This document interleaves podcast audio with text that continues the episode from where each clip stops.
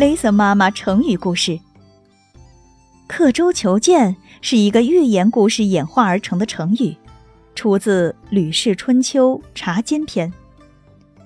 说的是呢，战国时候，楚国有个人坐船渡江，船到江心的时候，哎，一不小心，他随身携带的一把宝剑掉落江中，他赶紧伸手去抓呀，可是已经来不及了。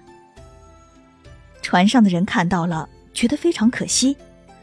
但是那楚国人，他似乎胸有成竹。他马上掏出一把小刀，在船舷上刻上一个记号，说：“这是我宝剑掉落的地方，我要刻上一个记号。”大家很疑惑啊，都不理解他为什么要这样做。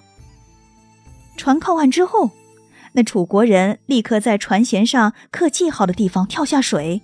去捞他掉在水里的宝剑，捞了半天也不见宝剑的影子，他觉得很奇怪，自言自语说：“咦，我的宝剑不就是在这里掉下去的吗？